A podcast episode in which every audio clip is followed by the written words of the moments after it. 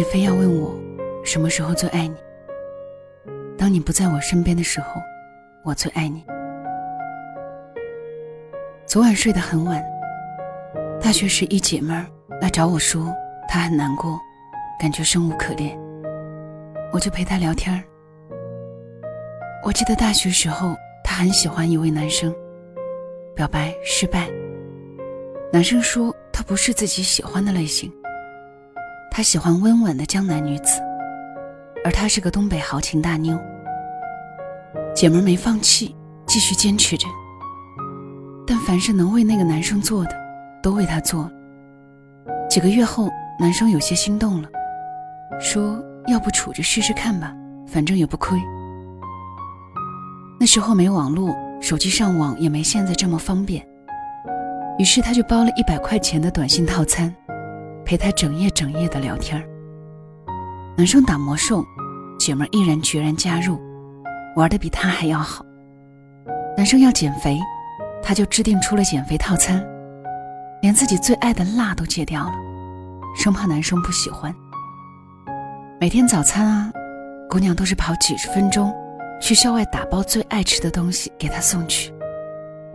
那时候他没啥钱，却也看见什么喜欢的。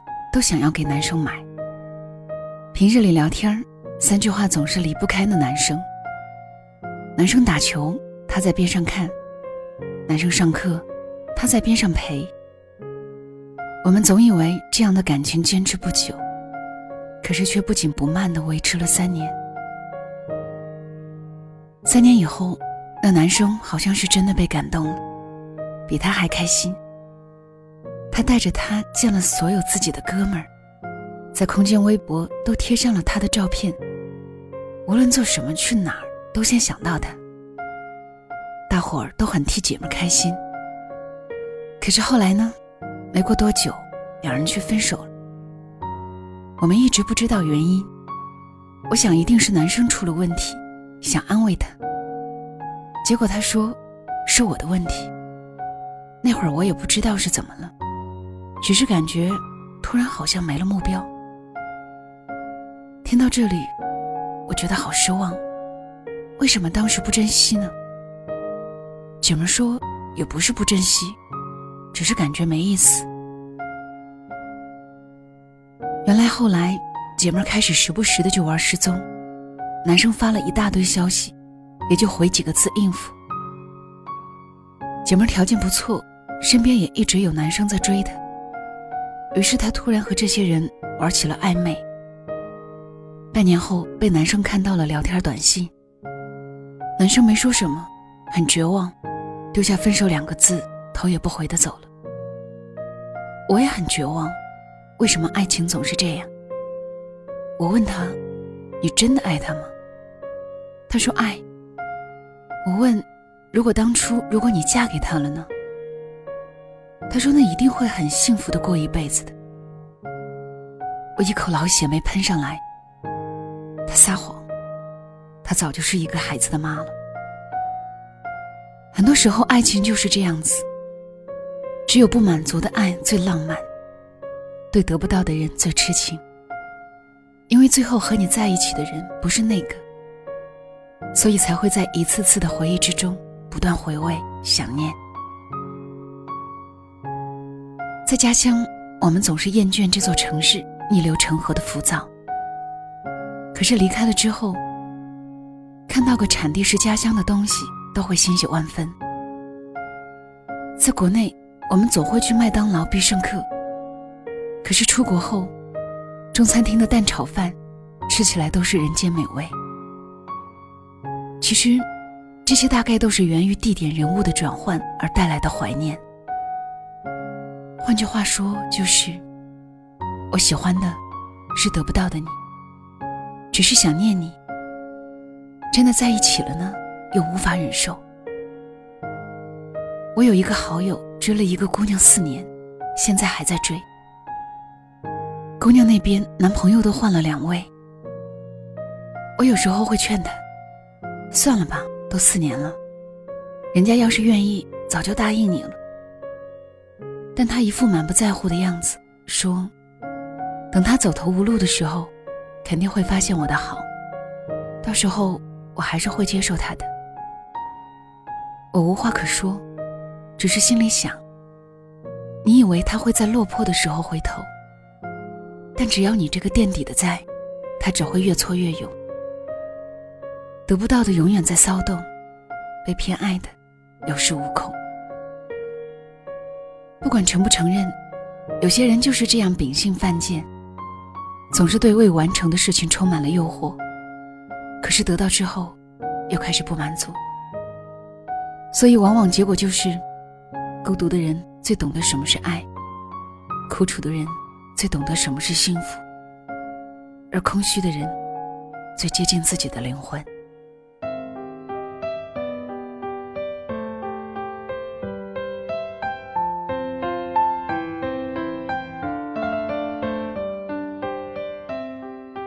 这里是晚上十点，谢谢你的收听，我是小溪，春晓的晓，希望的希。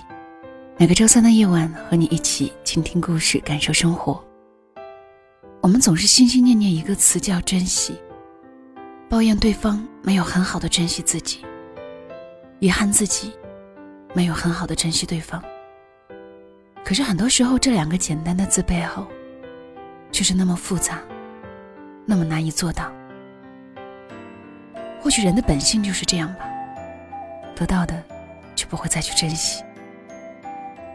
今天分享的这篇文章叫做《你不在我身边的时候，我最爱你》，这是六米故事馆的第九十三个故事，来自公众号六米故事馆，作者是六米姑娘。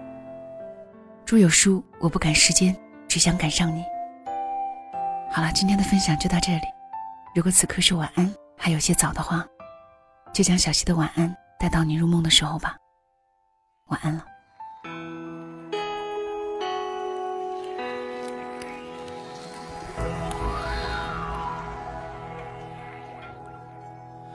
弯弯曲曲像浓里混沌，冒着热气。檐下燕儿年年随纷飞，来又复去。岁月不觉又斑驳发肤，几多纹理。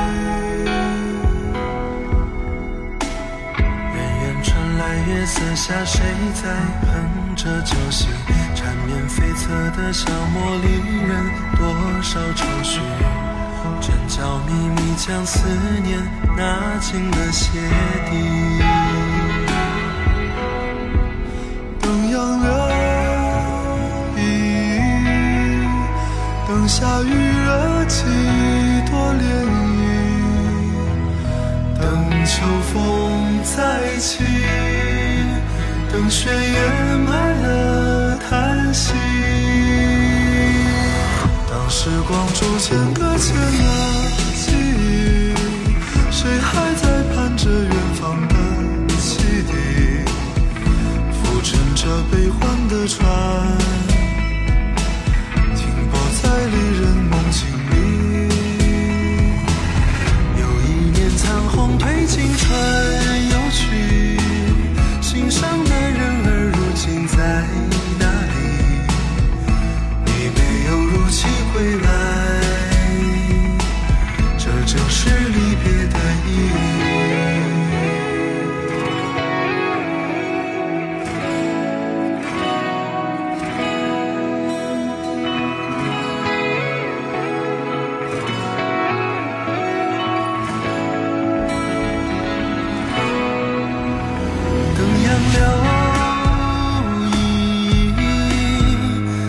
下雨惹几朵涟漪等秋风再起等雪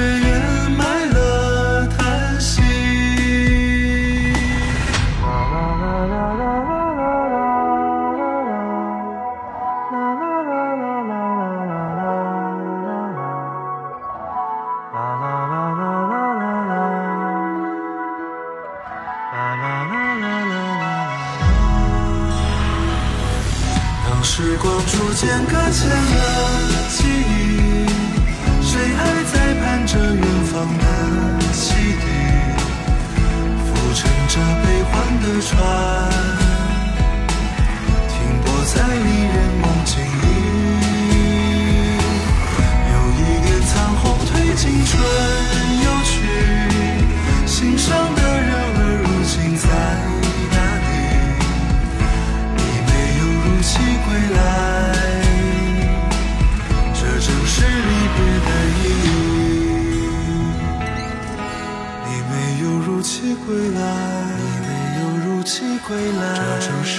别的意义。